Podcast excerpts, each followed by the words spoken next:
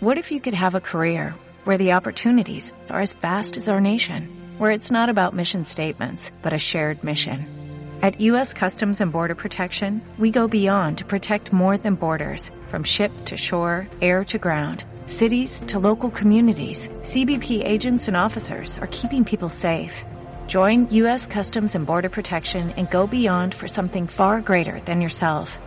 Learn more at cbp.gov/careers. Esto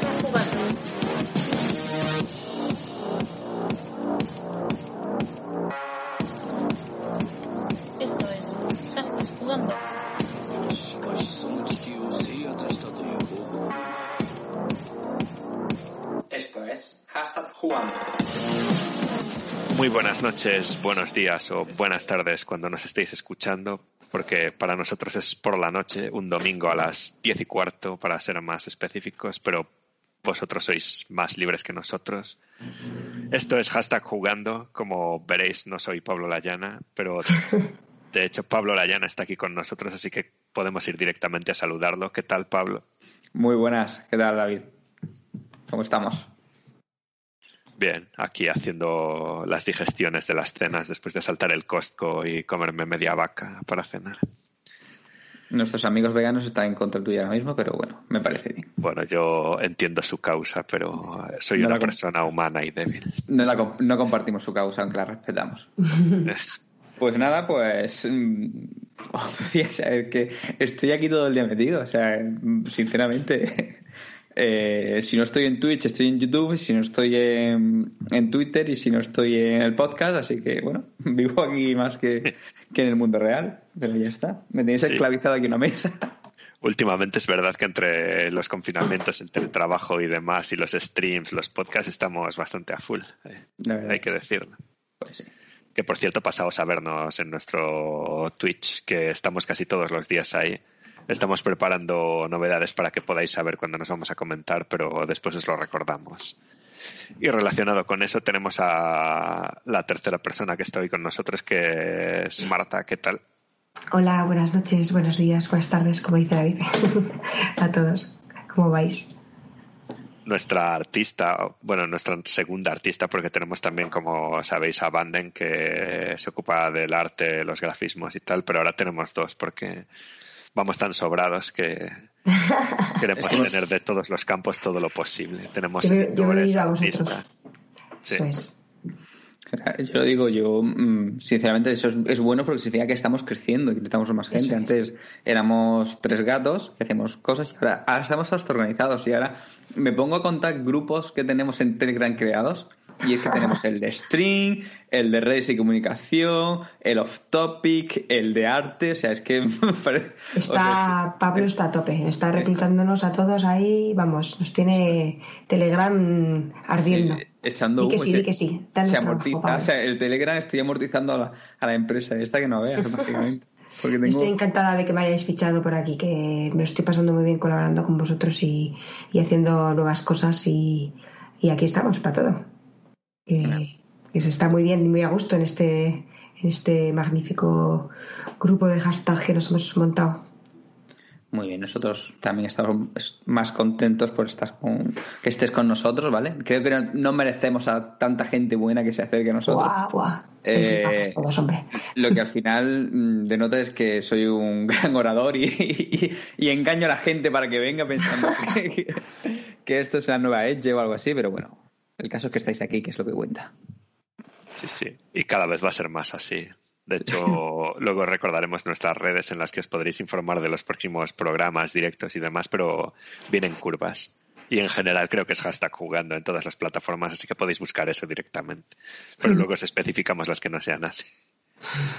Son todas cartas jugando, o sea, no nos complicamos, es cartas jugando y en todo. En Twitch, en YouTube, en, en Instagram, en Twitter, que hemos crecido, por cierto, en, en Twitter hemos metido un subidón de... Sí, estamos cerca de los mil ya en, en Twitter y en, A tope, a en, tope. en Instagram hemos tenido un crecimiento en, los, en las últimas semanas de un 245%, o sea, es, Guau. ha sido brutal. Y en YouTube, en, la ul- en los últimos siete días hemos subido, creo que ha sido 40 seguidores, una cosa así. Toma ya, a por ello. O sea que vamos a tope. O sea, vamos a Sí, tope. sí. Y, y hemos dicho que cuando lleguemos a 300 seguidores, que no o sea, que simplemente le des a seguir 300 seguidores en Twitch, eh, se sortea una se sortea una Ouija. Una ouija. A ver, a ver. Antes de ponernos con el tema, contad un poco la historia de dónde viene la ouija, que igual Bueno. a nuestros seguidores les gusta.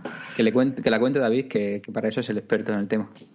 Yo sé que viene del Fasmofobia, ¿no? Y de nuestros directos del Fasmofobia, pero no sé cómo se decidió lo de la Ouija en sí exactamente. Eh, bueno, pues lo, de la Ouija es que, bueno, si nos seguís en redes, si nos seguís en Twitch, pues casi todas las noches eh, jugamos a, a Phasmophobia, ¿vale? Tenemos, incluso tenemos un lore creado para nosotros con nuestra gran diosa y alabada vieja comunista, ¿vale? Y entonces en una de estas que salió una Ouija, pues eh, ah, estábamos Cornelio y yo y tenemos que sortear algo. Dije yo, vamos a sortear una Ouija. Y me dijo Cornelio escapa, digo, sujétame el cubato un momento, ¿vale? Y se decidió sortear un, sortear Ouija. Entonces, eh, vamos a sortear una Ouija, pero habrá gente que no con la Ouija, pero la usará de salvamanter y demás. Y vamos a sortear también una taza de hashtag jugando. Muy bonitas las tazas. eh, esta semana colgaremos imágenes en Instagram Sí, sobre las tazas. A ver, que, que- que- que no somos, a ver, que no somos Mundo Gamers, ni Mary Station, ni banda. Hostia, sorteamos más cosas que ellos, ¿vale? O sea, que darle like, a- si estás escuchando esto, le das a like, follow, comenta, comparte. Y nosotros tenemos una frase que es, dale amor. Dadnos sabor, exacto. Eso. Y, y podemos empezar antes de entrar en el tema dando las gracias por todo el amor que hemos recibido últimamente, porque como comenta Pablo, hemos crecido bastante en redes sociales. Y luego, aunque parezca que no se nota mucho, sí que se agradece muchísimo cuando os paséis por el stream y nos reconocéis del podcast y tal y nos saludáis. Eso es algo que al menos yo aprecio mucho.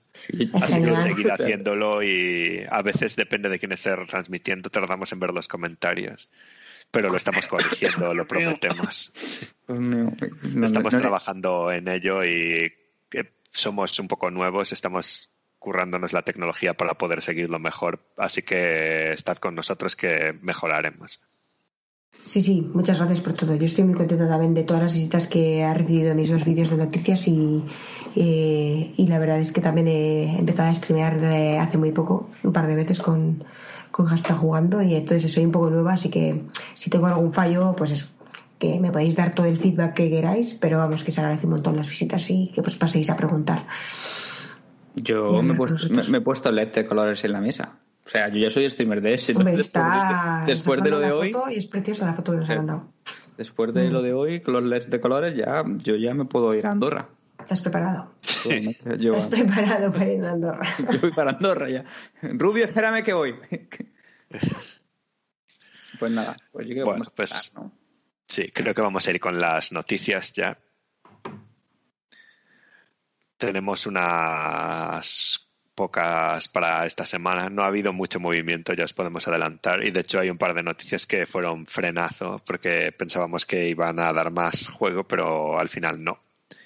Y podemos empezar por esa en concreto, ¿no? que es el tema de Konami, que en un momento de la semana salió un comunicado de prensa, se generó el pánico pensando que Konami cerraba y que iba a dejar de hacer videojuegos. Pero luego resulta que han dicho que no. Así que no sé si habéis sacado alguna conclusión, Marta, Pablo. Pues que a veces le gusta el clickbait. Eso seguro. que un titular jugoso es Konami cierra y aunque luego reestructures y l- realmente la noticia dice que reestructuraba su división de creación con la cual está entrada la, de videojuegos y bajo mi punto de vista es a lo mejor no es tan malo que Konami cierre para lo que está haciendo con sus licencias porque cuando una empresa una, una third party en este caso cierra eh, normalmente sale a subasta las licencias y Sony y Microsoft están ahí a la espera de cuál de las dos se lleva el mercado. Entonces, a lo mejor le vendría bien mínimo vender las licencias que tiene porque nos estamos quedando sin Silent Hill, sin Metal Gear, sin un montón de, de juegos, sin Parodius, sin Goemon, por citar algunos, mm, porque Konami ya no está interesada en los videojuegos, al menos en, en los que son más en las consolas tradicionales. Dicho por ellos, ellos van a sacar su, su Pro, algún juego AA y se van a centrar, eh, dicho por ellos, en, móviles y, y pachincos, que es lo que dicen que al final les da el dinero. Al final las, las de reestructuración siempre dan un poco de miedo, ¿no? Sí, sobre todo el seguidor de, de, de esa empresa o si te gustan los juegos que hace, porque nunca sabes hacia dónde van exactamente apuntando y yo creo que desde dentro de la empresa como desde fuera eh, pueden asustar un poco porque no sabes qué esperar cuando hay una reestructuración. Pero bueno, no es lo mismo, está claro, una reestructuración que que cierre. Entonces es un poco, como dice Pablo, un poco clickbait. Eh, hay que leer bien la letra pequeña y ver qué está pasando. Eh, yo siempre he pensado que desde hace unos años ya, desde lo de desde lo de Kojima y así, ha habido ahí un poco de, de pérdida de, de gente y, segui- y seguimiento de, de, de Konami y tal, pero, pero no sé qué estará pasando ahora exactamente. Habrá que ver qué es lo que nos trae la reestructuración. La verdad es que yo ahora estoy expectante. Yo como jugador del PES pues me inquieta un poco que vaya a evolucionar menos porque ya este año en vez de sacar un PES nuevo sacaron una actualización del anterior a precio más bajo y lo que sea, pero es un poco decepcionante así que veremos qué pasa si van a seguir haciendo eso, si va a quedar alguien Hmm. trabajando en el juego, no sé. A ver, a ver. Pero sí, está claro que lo de las lo de los clickbaits da para otro debate y últimamente en español pasa menos, pero en la prensa inglesa está pasando mucho que ponen de ese tipo de noticias clickbait y que el- la propia gente que trabaja en las empresas lo desmiente en los comentarios, Cierto. lo cual es un poco raro, pero bueno, eso nos da para otro debate que al final hay gente de Jaén que va a tener razón en cosas. que por cierto está invitadísima. Mi objetivo es entrevistarlo. Ahora es mi nuevo desafío para los próximos meses. Así que permaneced atentos a eso también. Pues nada, segunda noticia. Esta da un poco menos para debate, pero bueno, igual queréis compartir sentimientos o emociones. es que se retira la voz de Sonic en inglés, que es Roger Craig Smith. Bien. No sé si tenéis algo tal. O sea, yo sé quién es. Me parece curioso, pero yo sé que soy el hater de todas estas cosas que tengo la fama y la banderita, pero yo prefiero cuando Sonic no habla que cuando habla. O sea, Yo también, yo también. de todas formas, la voz del señor, pues la aprecio, pero bueno, en la película no era él. Y, Ya. y- o sea que pueden usar al de la película y todo irá bien. Sí, a ver, el problema, el problema de unos persona- un personaje que al final nos hemos acostumbrado a crecer con él sin voz es, eh, es ese, ¿no? Que al final en ese tipo de juego le quitas la, la importancia a, a ese tipo de voz, a- o sea, a la voz en sí. Eh, es, una, es un poco pena porque pues supongo que a- al, actor de doblaje le dará pena retirarse, pero por ejemplo es verdad que yo no, no, no me ha llamado la atención el- la noticia, vamos.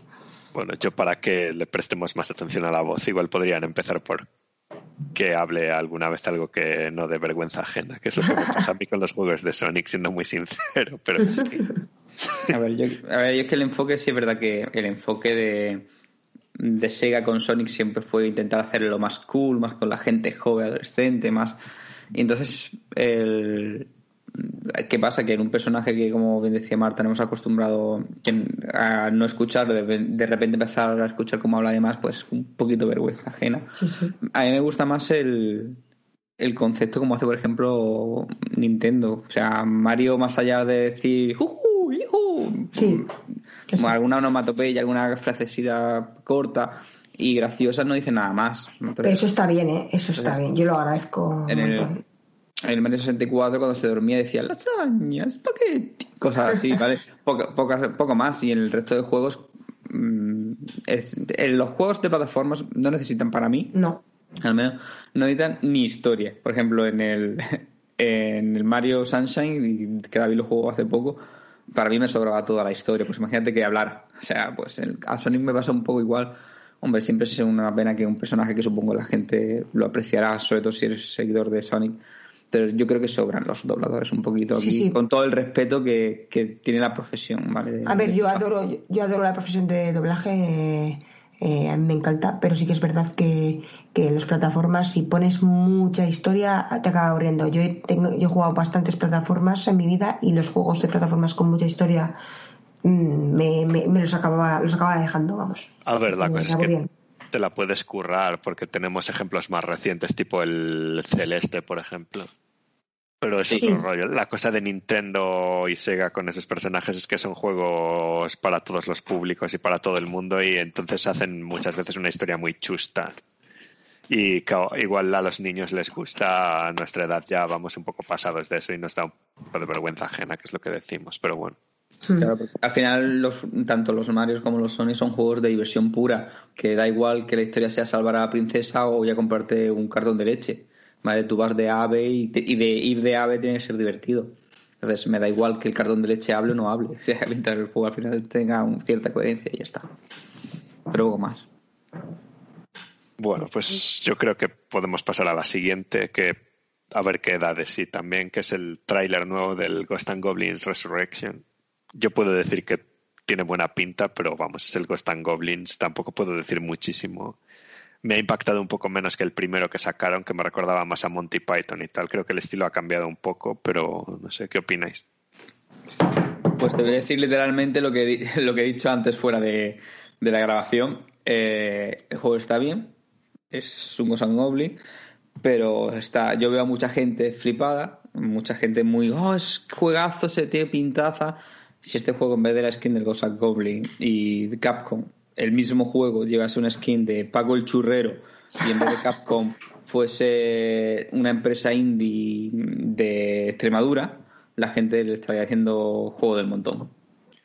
Yo, yo me pasa un poco eso, que el primer tráiler también es verdad que me encantó y tenía muchas ganas de, de verlo. Y he visto este me ha dejado un poco más fría, porque, no sé, igual es el- también el, el- el- el tipo de vídeo que han decidido hacer que, que, no sé, se, ve- un poco más soso de lo que yo me imaginaba. A ver, luego el juego en sí, cuando ves las escenas, eh, tiene pinta de ser divertido, pero tampoco sé si va a ser un, un- algo que llame mucho la atención. Yo probablemente lo, lo pruebe porque me encanta, me encantan los viejos, pero, pero vamos, eh, no lo sé, no sé qué tal será. Pensé que iba a ser más grande de- o más interesante de lo que he visto ahora en el segundo, en el trailer, pero bueno, veremos. Yo le tengo ganas igualmente, lo probaré.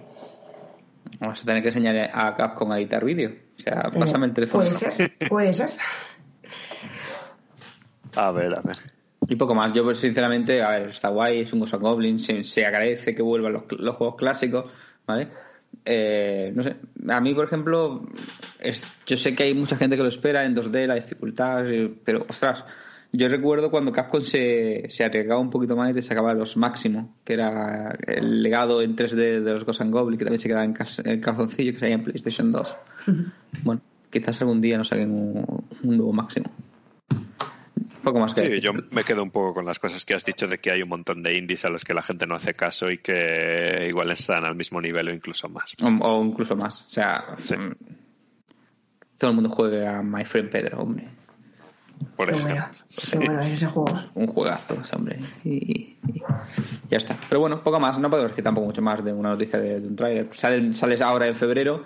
eh, en la- es- sale en Switch. eh, lo podía reservar. que- que- no sé si tiene versión física. Pero es un juego divertido. Eh, no lo juguéis con Joy-Con si no queréis quedaros con el Joy-Con en la mano directamente, jugarlo con un mando pro, porque eso con un Joy-Con va a ser injugable. Os lo digo desde ya. ¿vale? ¿Lo vais a pillar vosotros o no? Yo sí. Bueno, Marta, comprar. sí, ¿y tú, David? Yo tengo que ver lo que cuesta y cuando sale, porque hay bastantes juegos por ahí que ya me está creciendo la lista de la Switch también. Que ni el, de, el nuevo de Devolver, por ejemplo, no lo he comprado. Creo que se llama Ojira o algo así. Ah, o sea que no tengo ahí le, no le he probado tampoco. Y Habrá que Devolver se lo probarlo. curran más porque como Sí, sí. tengo todos sus juegos ya me hacen descuento en los juegos nuevos directamente. Tienes carnet de fidelización.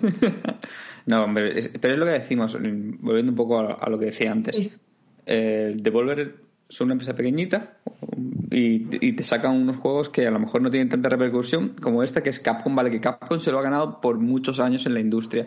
Pero, a ver, Yo es que los juegos de Devolver los veo a, a un nivel, si no igual o superior a este de Ghost and A Goblin. mí me encantan los de Devolver, Y- soy fan de esa empresa.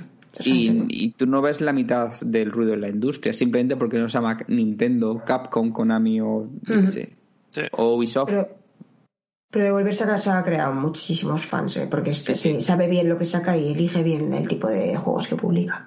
Estaba mirando que el Ghost and Goblins eh, de momento no tiene anunciada ninguna versión física que yo haya visto.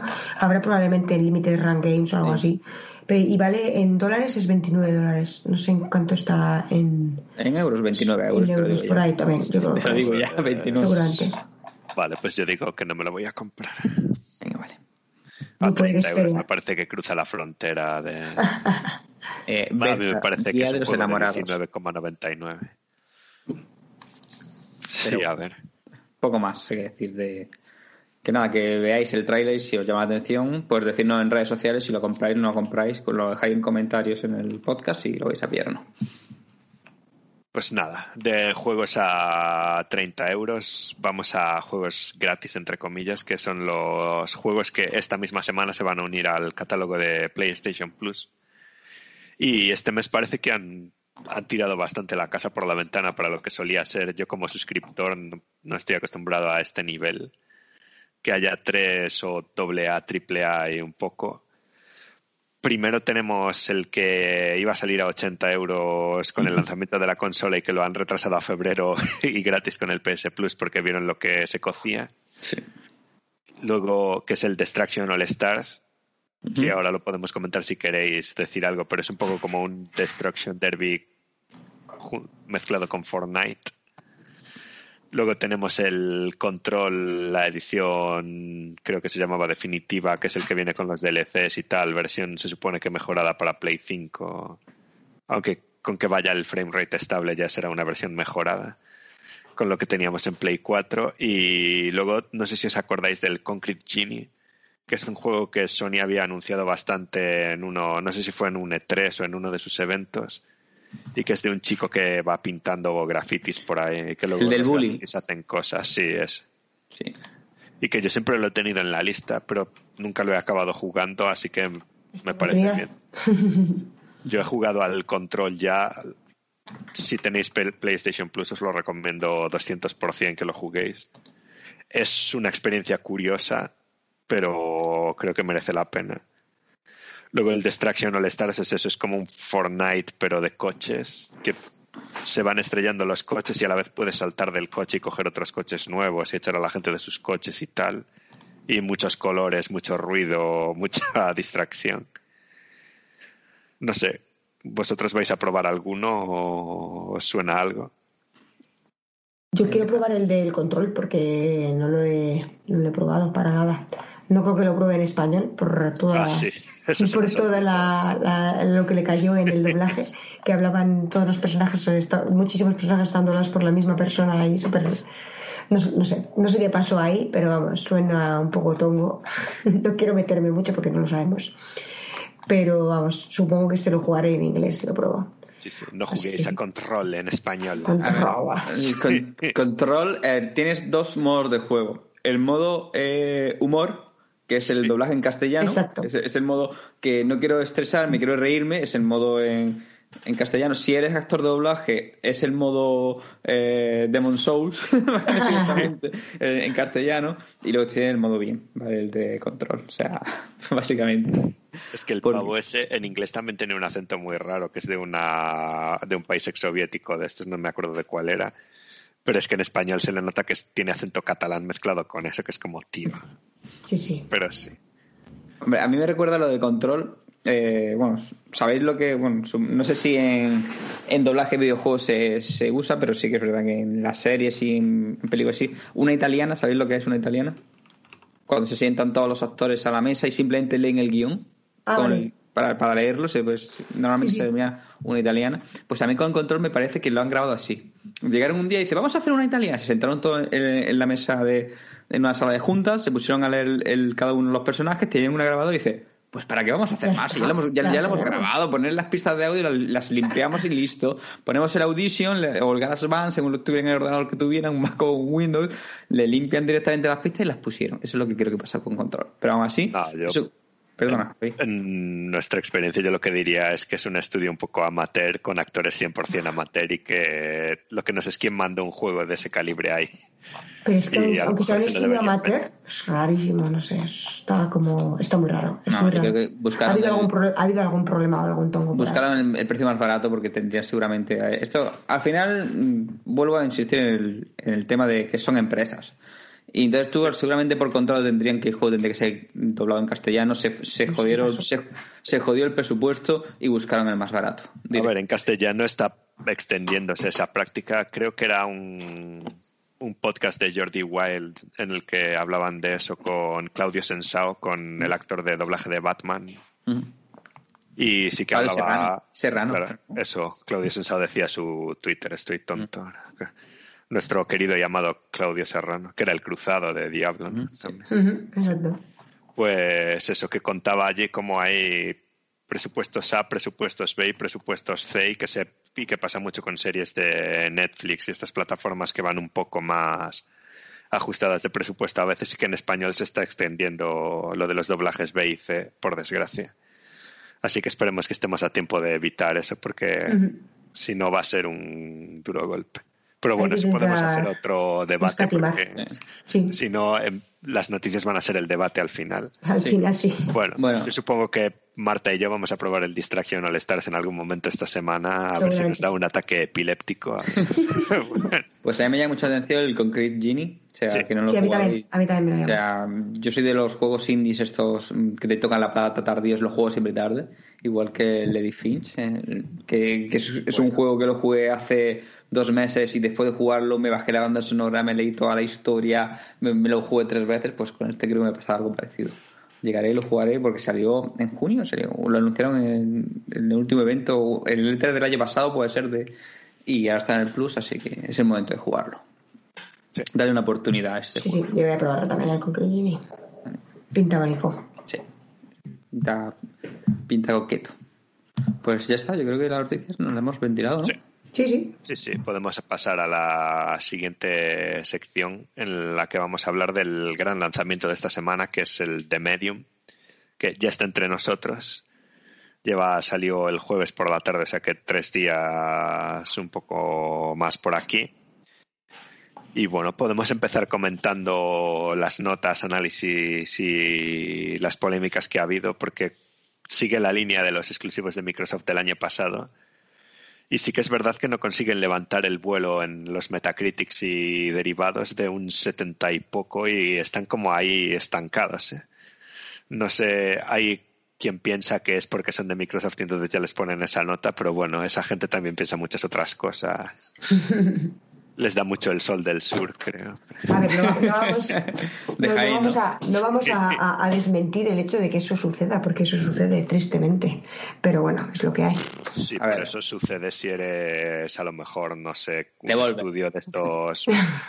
Pues Devolver, claro, es más fácil ponerlo en 70, pero incluso menos popular que Devolver. Pero yo, Claro. Microsoft, no creo que vaya una persecución contra Microsoft. No, para No, no, no, no, digo que haya una persecución, pero sí que en la guerra esta de consolas siempre hay gente que le mete un poco más de caña. Esperemos que no sea por eso, desde luego. Sí, eso también es otro debate que podemos hacer y para mí en todo caso lo que puede pasar es que haya otros y no digo a quién ni a cómo que les pongan más nota de la que Efectivamente, merecen. Veces más que a Microsoft le pongan menos porque yo todo lo que he probado de Microsoft tenía la nota bien puesta y en algunos casos de One la nota era generosa, Pero- incluso un 73, 74. Pero va en la misma línea, ¿no? Es- De hecho, tendría sentido si le ponen más a nosotros que este sea menos. ¿Entiendes lo que digo? Si pasa, pues Sí. eso es lo que pasa. Pues Sí, lo es que pasa es que a los de estos igual los puntúan con lo que piensan que los puntúan de verdad y a otros los puntúan de 85 para arriba, que es otro. A ver, pero es lo que hablan muchas veces, que tú sacas un juego de... eh, eres Nintendo y te, te cascan un Pokémon de Nintendo te, te cascan un 90. ¿vale? o sea, no, pero es así. Mira, hoy, por ejemplo, eh, un- me salgo un poco del tiesto para hablar del tema de las notas. Eh, hoy, 31 de enero de 2021, he jugado por primera vez al Resident Evil Revelation, que salió en Nintendo 3DS. Lo tuve, lo probé, no lo jugué nunca, ¿vale? No, no me preguntes por qué. Yo lo he jugado en Switch y lo estaba streameando. Y, hostia, se nota que es un juego que salió en 3DS, pero tiene mejores gráficos que el Pokémon de Switch. Tristemente Hombre, es así. Es que, lo- es que tiene mejores gráficos que el Pokémon de Switch. Hombre, Que es un juego que- salió- que salió en 2019 y es un juego que tiene, eh, vale, que es pasillero, que, pero tú ves eh, los personajes o, o los Pero assets el Pokémon es más pasillero aún. Y Sí, yo sí, he pero- jugado a los dos, pero sí. y entonces, eh, aunque los dos tienen, digamos, el Revelation tuvo, creo que fue un 90 en su época, si un juego con los gráficos de Revelation saliese a día de hoy en Switch o en cualquier plataforma, les cascarían un 60, porque dirían juegos antiguos, juegos de la época de 360, PlayStation 3, es un juego que tiene gráficos de hace no sé cuántos años, aunque es divertido, es pasillero, con asas antiguos, el modo torreta no responde bien para, los tiempos en los que estamos, y a Pokémon tiene todo eso que estoy diciendo del Revelation, pero le cascan un 90, o le ponen un 10, como en alguna revista. Sí. Pero yo no creo que, por ejemplo, al de Medium le pase eso. Al de No. Medium yo creo que es lo que hablamos el otro día. El de Medium es un juego de, mm, de un estudio que viene de hacer del Layer Sphere. Y ahora hablaremos un poco de las notas y de los análisis. Y se ha vendido como el exclusivo de Microsoft. Vale, pues es exclusivo de Microsoft, pero eh, no olvidemos que el- eh, la bruja de Blair también era exclusivo de Microsoft y Microsoft no pagó. Simplemente est- esta empresa eh, lo que suele hacer es primero sacarlo en, en los estudios de Microsoft porque lo sacan con el Game Pass, se le amortiza y luego lo sacan en PlayStation eh, 4 y en, y en Nintendo Switch porque la bruja de Blair, si no recuerdo, está, está en todas, ya, ya no es exclusivo. Y yo creo que el de medio le va a algo parecido. Yo creo que también. No, Y- sabe- no sé muy bien cómo será, pero yo creo que saldrá también más. Pa- seguro. Se va a ir directamente, el de Medium se va a ir a PlayStation 5 seguro, de aquí a lo mejor seis meses. Lo- cuando se le acabe el contrato que tenga exclusividad está en Game Pass. Seguro. Lo que pasa es que mm, The Medium es un juego de una empresa pequeñita. En comparación con los triples A, como puede ser mm, los triples A de, de Sony o de, o de Microsoft. Eh, estos no son. eh, no es Nintendo, no es Capcom, no es, no es, no es. Es una empresa pequeña. Es una empresa que hace doble A, que hace el Layer of Fear, que hace La Bruja de Blair. Son juegos resultones que se, va, que se ven bien. Es como Red Barrel, los, los que hacen los Outlast eh, son, son chiquititas, no, no te van no te sacan unos graficazos, son juegos resultones. Y yo creo que lo que hace eh, directamente de medio lo hace bien. El sonido está de puta madre. O sea, el- lo que dije, el sonido, la ambientación, la historia, lo poco que he podido ver, porque no quiero spoilearme, pues parece que lo hace bien. ¿Que le pedimos un 90? Pues a lo mejor le falta un par de millones de dólares. Creo, ¿Qué costó este juego? ¿15 millones ha costado? ¿De Sí, dólares? no solo, no solo es cuestión de presupuesto para mí. Bueno, pues- Es, es todo en general. O sea, esto al final es, de hecho, es un indie con presupuesto metido porque se nota en el motor gráfico y en algunas cosas. Pero en cuanto a historia, jugabilidad y tal, es un juego que está bien, pero que está muy lejos de ser un top de la industria. Y no sé, por comparar, porque están esas guerras absurdas en internet, tú juegas al Last of Us 2, te guste más o menos y juegas a esto y se nota el salto A bastante. ver, pero, pero David, es que, mm, pero al dices lo del presupuesto, eh, el I más D que hay en un Last of Us no lo puede haber en un de Medium. Hombre, evidentemente. Porque entonces sí es problema de presupuesto, porque si yo Sí, en sí, eso sí es presupuesto. eh, eh, el- por eso digo, no, no es, no es algo que, que mm, dices, no, es que no es presupuesto, es que se nota en la...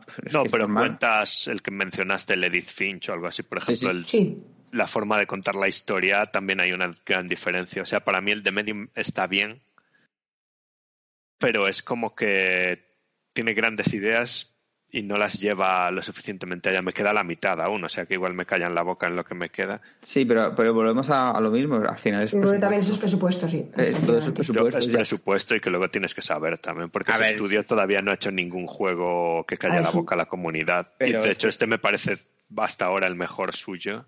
O sea que ya han avanzado, pero me parece que están lejos aún. Claro, pero a ver, ¿qué es, qué es eso? A ver, yo, yo no creo que sean los nuevos, yo qué sé, los nuevos Rare en la época de Nintendo 64, pero sí que es verdad que, que son una empresa... Uno, como tú bien dices, eh, la gente tenía unas esperanzas en esta gente que parecía que habían, venían de hacer, yo qué sé, eh, el nuevo Zelda. O sea, esta gente viene a, A hacer de, de la bruja de. Blair, que está bien, y de los Layers of Fear, que están bien si te gusta ese tipo de juego, pero tampoco han hecho ningún super ultra mega juego. A ver, también hay que, también hay que reconocer luego también dónde se están metiendo. No es lo mismo también sacarte un, un juegazo con el estilo de gráficos que han elegido y el estilo de jugabilidad que compite contra triples As que intentar hacer un, un juegazo en otro tipo de estilo, lo cual igual requiere, mm, como dec- por así decirlo, menos, menos presupuesto, aunque también requiera muchas skills. Eh, requiere un tipo diferente de presupuesto. No es lo mismo hacerte un juego eh, con un tipo de arte que otro. Al final aquí se han metido eh, con este tipo de 3D y este tipo de cámara y este tipo de manera de contar la historia. Al final se han metido en competición directa como con ejemplos que David ha dado, por ejemplo. Entonces eso también le quita puntos a la hora de hacer la comparación. Pero sí que es verdad que el presupuesto no es ni de lejos el mismo, claro. No, a ver, que- pero- y es lo que pasó en su momento también con el No Man's Sky, que tanto criticaron algunos que alaban a este lanzamiento ahora, que se vendió como algo que no era, y esto es lo que comentamos en el podcast anterior, que esto se ha puesto como el buque insignia de Microsoft en 2021 hasta ahora, y no está para ser eso. O sea, es un buen juego, está de puta madre que esté en el Game Pass desde el día uno, pero no es un juego ni que te venda consolas, ni que pueda mantener el solo una plataforma.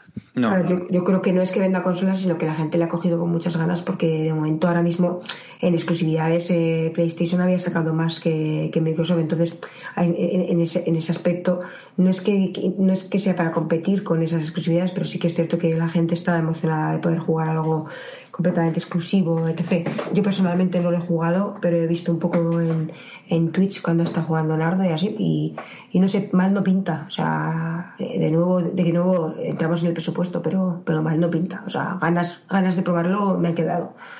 O sea que, no sé. A ver, a ellos les ha ido bien porque es eso, Sí, tienen desde 15 luego. millones de personas suscritas al Game Pass entre Xbox y PC y evidentemente en un día ya ha habido un grandes resultados, han recuperado toda la inversión que habían hecho, o sea Eso que el está genial. lanzamiento Sí, sí. está cojonudo porque claro, para una empresa de su tamaño flipado. como exclusivo Sí, de. Microsoft con todo el apoyo de Xbox y tal y sin competencia en ese momento. Pues fíjate, es que a mí me encanta esa- ese tipo de empresas porque que saquen juegos y lo, sean capaces de, de, de- de- de coger todo el dinero que han invertido en, en, en nada, o sea, ya, que ya lo tienen. Y, y eso significa que probablemente puedan dar un paso más adelante si quieren, hacerlo más, eh, me refiero a hacerlo algo con más presupuesto, como estabas comentando. O, o bueno, yo creo que, bueno, pues personalmente lo que se han, lo que se han eh, propuesto lo han conseguido. Yo prefiero eso mil veces que, que, que un estudio se proponga algo tan grande como un Cyberpunk, por ejemplo, y no sea capaz de, de luego llegar a ello. O sea, cada uno hay que tener también claro lo que puede hacer, el tiempo que puede hacer y, y, y el precio que tiene. Y sacar algo así tiene que haber sido una maravilla para ellos. Estarán seguros celebrándolo a tope.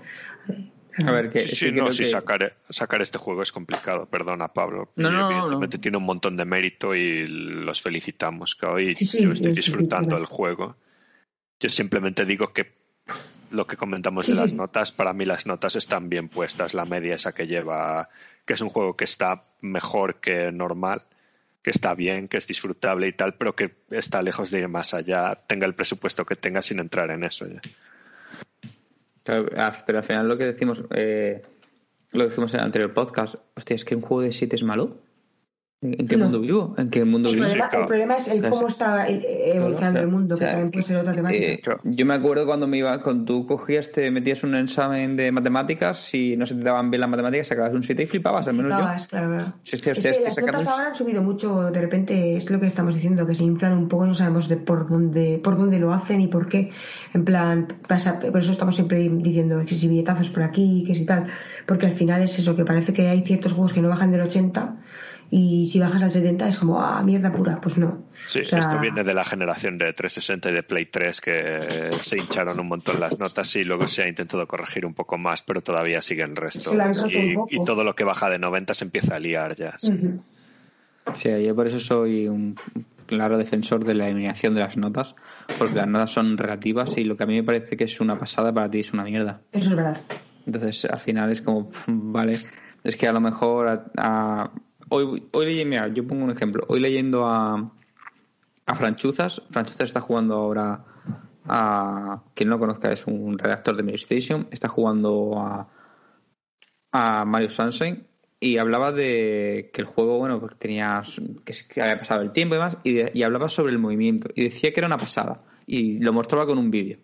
Haciendo, porque haces así, a, día de hoy puedes hacer esto, esto. Y hay un vídeo que nos muestra lo que es capaz de hacer con el movimiento.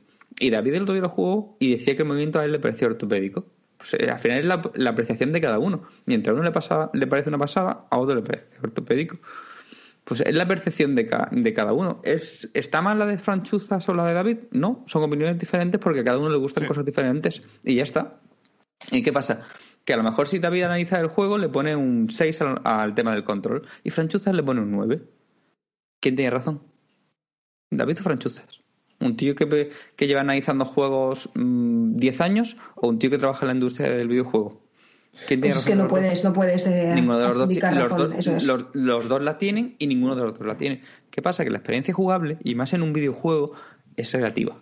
Mm. Que- Porque un videojuego, sobre todo, no es como el cine o un libro, que a no ser que se define al abierto, tiene un argumento en el cual te lleva de la mano.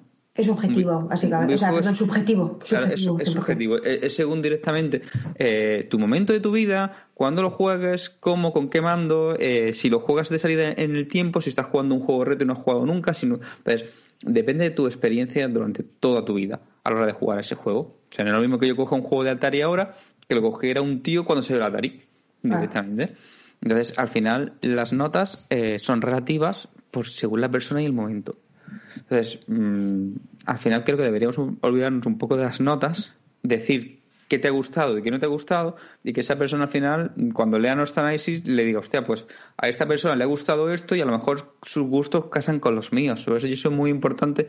A mí me gusta mucho cuando lo poco que escribo, cuando redacto, cuando hago un vídeo, es decir, las sensaciones que me ha dado el juego. Me ha gustado esto, me ha gustado esto otro, pero no decir, el juego tiene un control malo. O sea, a lo mejor puedo decir si tiene un control malo en el Mario 64, que es que es un control malo para el, para el día de hoy. En la época era la polla porque era lo mejor que había. ¿Vale? Entonces, mm, al final es eso. Entonces, el de Medium, pues es un juego de 7, pero ostras, es un juego de 7, por ponerle una nota, pero yo no creo que sea, que, que sea malo. Lo que pasa es que la gente, es lo que decir, decir vosotros un poco, que están Un siete está desea- muy bien. desea- deseando que salga un exclusivo en, en Xbox y le han cargado el San Benito a los pobres de, de Bluebird Team, que son una gente que son hacen juegos doble A si llega, ¿vale? Hacen juegos normalitos y que suelen ser divertidos, que dentro de su temática y del tipo de juego que hacen lo hacen me- medianamente bien, pero mm, tampoco te, ha- te han hecho nunca, como decías, un Last of Us, ni te han hecho un charter, por llamar, ni, ni te han hecho un Halo. Es una, es una empresa que hasta hace tres días no las, conoc- las conocían cuatro personas. Por eso, está súper bien. Un las 7 está notas- súper bien. se pueden usar para guiarte y si ves que tiene un 28 de entre 30 revistas, pues quiere decir que algo ha pasado ahí. Si tiene un 45, pues quiere decir que algo ha pasado. Pero a- cuando ya está llegando al 60 y pico, 70, si es algo que te guste, es lo mismo que con las películas. Si es algo que te interesa, lo tienes que jugar igual. Porque la- al final son opiniones. Y si todo lo puntuamos entre 9,1, 9,2, 9,7, tal, al final es que no quiere decir nada. Claro, Claro. Efectivamente. Hay que, Eh. hay que ser. eh, hay que- al final hay que intentar evaluar las cosas un poco con. con, con- aunque sea algo subjetivo, también un- siendo un poco objetivo, ¿no? Intentar poner en comparación sentimientos que te aporta un juego y, y sentimientos que te han aportado otros. Y pues un poco también compararlo con juegos del- de estilos similares, etc. Porque tampoco puedes comparar ahí churros con limones, no sé cómo explicarme, en plan. O sea, no puedes eh, comparar algo que no tenga nada que ver.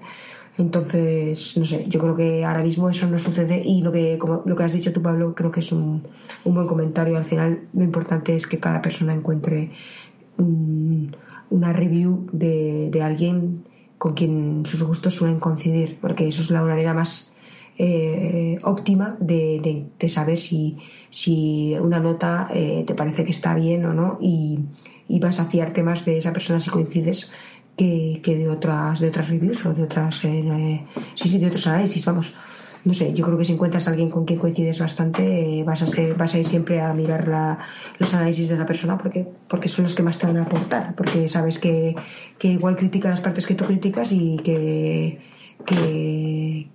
felicita las partes que tú felicitas y al final es lo, lo importante ¿no? Nada más. Sí.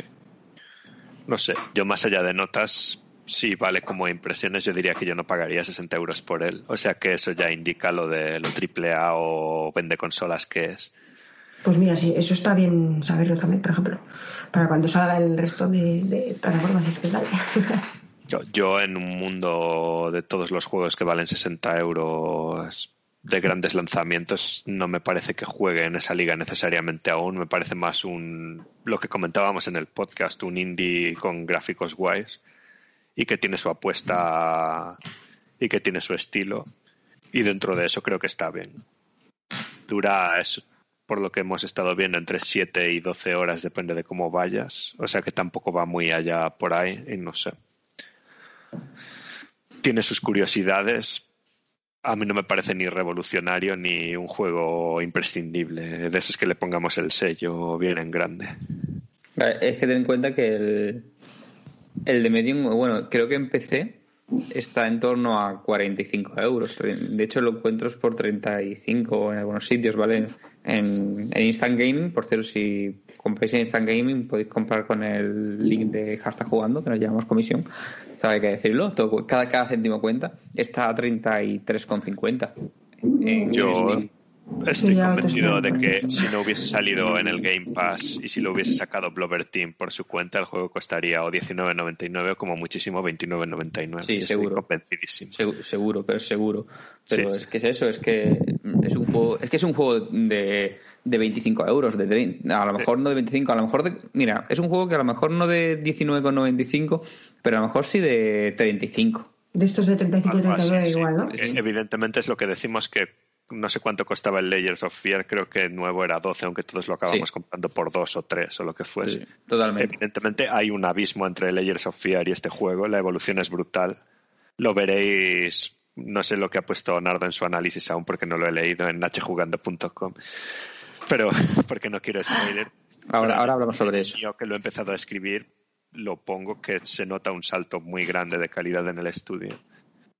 Pero todavía está a medio camino, es eso. Todavía no te ofrece una experiencia por la que te sientas satisfecho si pagas 60 euros o lo que sea. O al menos esa es mi experiencia y mis impresiones en la mitad del juego. Igual luego me callan y me tengo que tragar las palabras, pero veremos.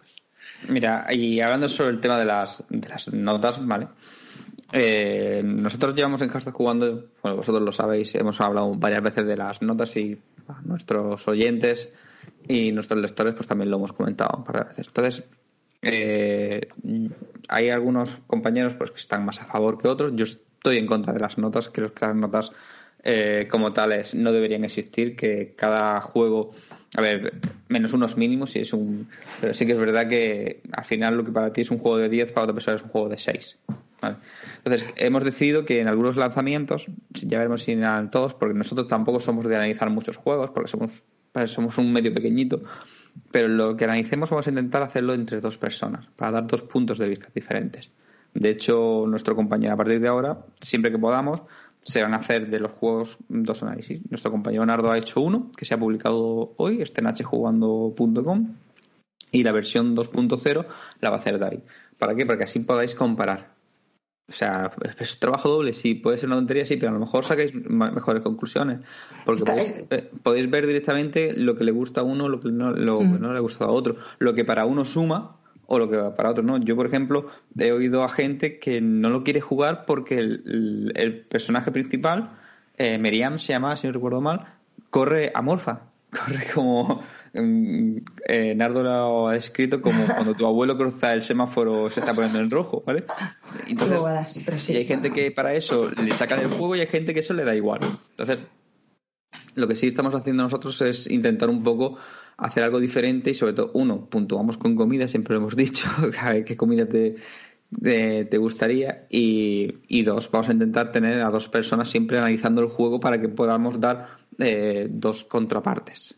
Yo creo que es algo que es interesante. Y por eso David no, no se ha leído el análisis de, de Nardo. Está, está muy bien. Léelo porque eh, más o menos es, es gracioso que comentes esas cosas, David, porque se puede entreleer también esas cosillas en el, en el análisis de, de Corneo.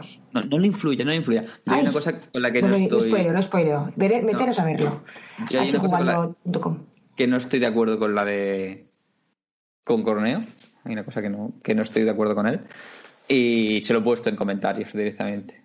Por cierto, el de Medium en, en Xbox, si lo compras, eh, cuesta eh, 45 euros. ¿Ves? Es precio más reducido de que los nuevos. Vale. Básicamente se llama, deberían poner un cartel eh, incluido en Game Pass gigante.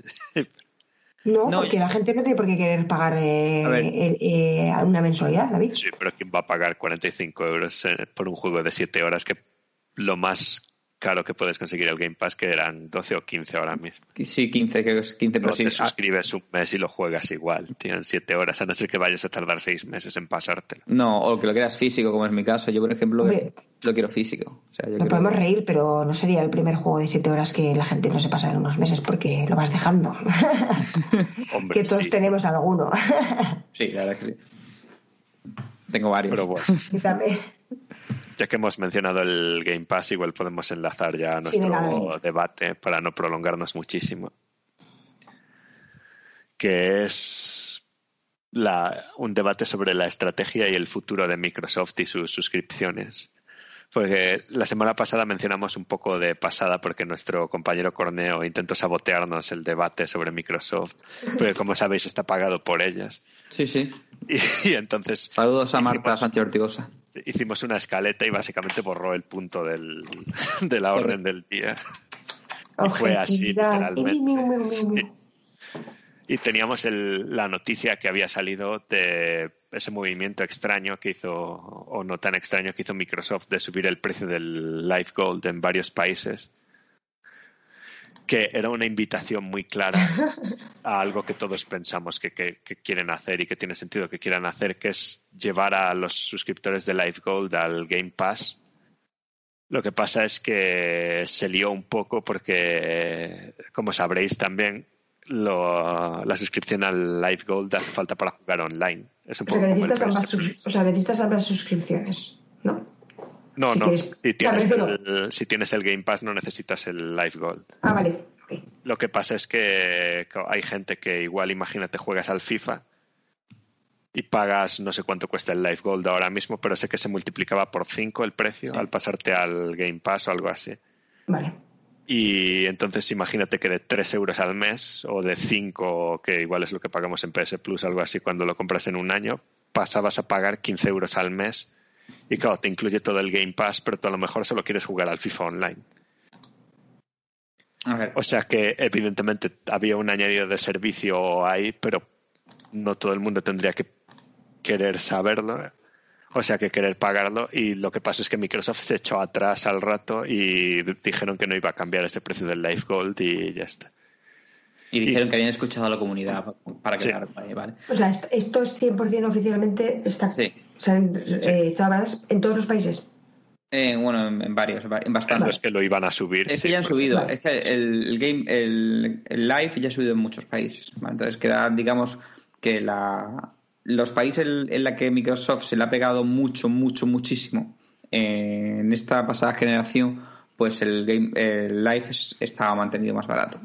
A ver, yo lo digo, aquí en, en España, eh, no la voy a poner de ejemplo, pero sí la puedo poner, por ejemplo, otros países en los que Microsoft no es potencia, porque no lo ha sido en la pasada en ninguna, pero sí es verdad que tiene más ratio.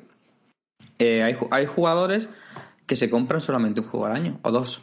Ujú, Es el FIFA, ah, es el FIFA, es el Call of Duty y, y alguno más. Si puedes cambiar FIFA por Madden o por cualquier o NBA. y demás. ¿Qué pasa? Que se compran ese juego, ya lo compran en digital o en físico y pagan el live simplemente para poder jugar online. Y ya está. Pagan el, el- entonces que te quieran pasar eh, o te quieran poner- no es que por un- tienes un 100 juegos por X 12 euros al mes o lo que sea, pues Les puede molar, sí, pero claro. Pero es que si no lo usa, es que hay gente que solo juega a eso. Entonces, yo entiendo que Microsoft quiera eh, que la gente que está en el live dé el salto a- al Game Pass.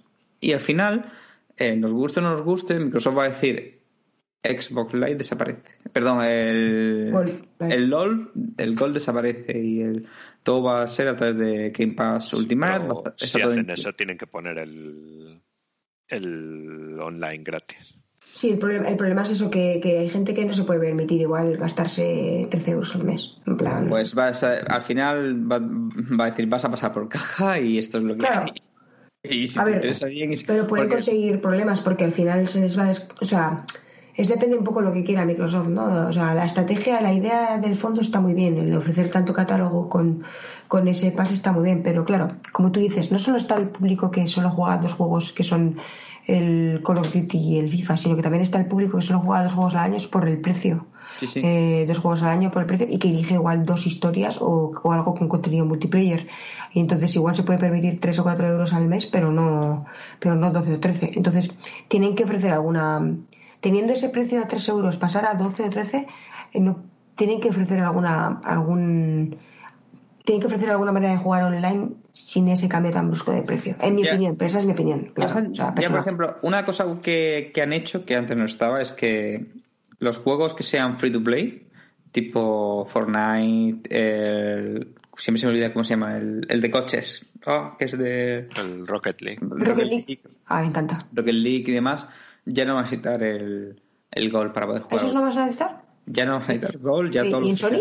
¿En Sony En, también? en Sony tampoco, en Sony tampoco. Los free to play no lo necesitas, ¿no? Ah, Pero, genial. Pues en Microsoft tampoco hacen falta. Antes sí que se necesitaba, ¿no? Sí, sí, antes Sí, sí pero, que- el, pero porque el Rocket League era no era free to play. Es verdad, tenías que pagar. Porque se hizo free to play este año. Sí, es verdad. Entonces, todo lo que sea free to play, automáticamente en Xbox va a ser gratis. No va a hacer, tener que tener nada para, para jugarlo. Entonces, al final, Microsoft, mm, ellos buscan que. Ellos. No sé si esta va a ser su última consola, pero ellos al final lo que buscan es el servicio.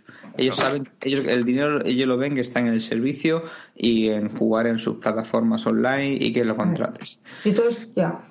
Sí. Mm, Yo, yo soy defensor de que debería estar dividido. O sea, que quien quiera comprarse el Gold porque no le interesa para nada tener el, El catálogo. Game Pass Ultimate, pues que se compre su juego físico, se pague su Gold y listo. Pero que nos va a hacer Microsoft pasar por caja sí o sí que tengo- todos tengamos Game Pass. mm.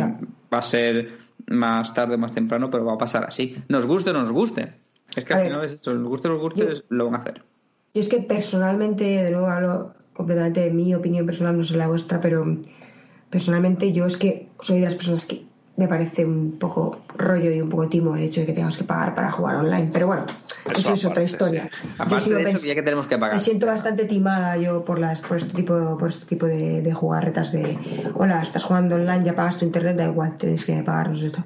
Entonces, bueno, yo lo, ya que lo están haciendo y que es lo que se lleva y lo que hacen todas las empresas al final, porque al final lo están pidiendo, pues bueno, al menos que, eso, que haya algún tipo de, recompensa, ¿no? Pues por ejemplo eso, en PlayStation ahora han aumentado para competir un poco contra, contra el Game Pass, el, el tener el catálogo este accesible de juegos de PlayStation exclusivos, pues bueno, ni tan mal, ¿no? Ahora puedo jugarme un Persona, puedo jugar eh, un God of War, pues bueno, sí, vale. Pero sí sigo pensando que, que es un poco duro tener que pagar, porque igual, si por ejemplo yo, yo soy una persona que juega menos multiplayer y más, eh, más eh, single player, y por ejemplo, pues eso, a mí el multiplayer igual para echarme unos Fall Guys y alguna cosa más, pues bien, pero luego, por ejemplo, a la hora de jugarme un Bloodborne o alguna cosa de esas, me molesta un poco tener que pagar para que solo pueda eh, a invocar a alguien o cosas así. Sí, es como, que ese pues, es bueno, el terreno es un poco pedregoso de los juegos que cuestan 60 o 70 euros y que luego tienes que pagar para jugar online. Sí. Eso ya es un terreno mucho más complicado porque en juegos que son gratis o juegos que vienen con PS Plus o juegos de 10 euros, ok, pero juegos que tienen características fundamentales para el juego que son solo Sí. online y que tengas que pagar una suscripción por encima de los 60 o 70 euros que te cuesta el Es juego, duro, es duro.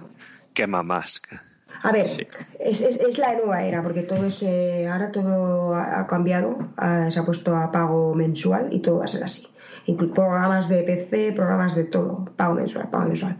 Bueno, ok, pues estamos todos así, pero claro, también tenemos que ser objetivos y, y, y pensar que una persona tampoco puede hacer pagos de cosas eh, mensuales eh, de todo. O sea, yo tengo un límite, por ejemplo, de cosas que voy a pagar al mes.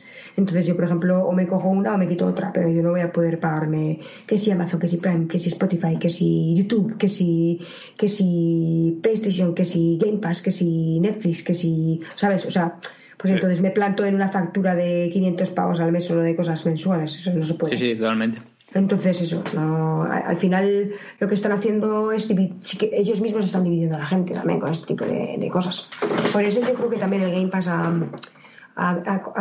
tenido una gran fuerza, porque ofrece un catálogo que, la gente que, como decíamos, que solo puede eh, permitirse dos otros juegos, igual se lo puede permitir con, con el mismo precio, que se gastaría en dos juegos al año, tiene un catálogo increíble. Y yo Claro, creo que hay mucha más gente de la que pensamos en ese tipo de situación. En España, por ejemplo, el sueldo no te da para, para muchísimos juegos más. Entonces, al final, un Game Pass te, te- te- te salva como jugador, sinceramente.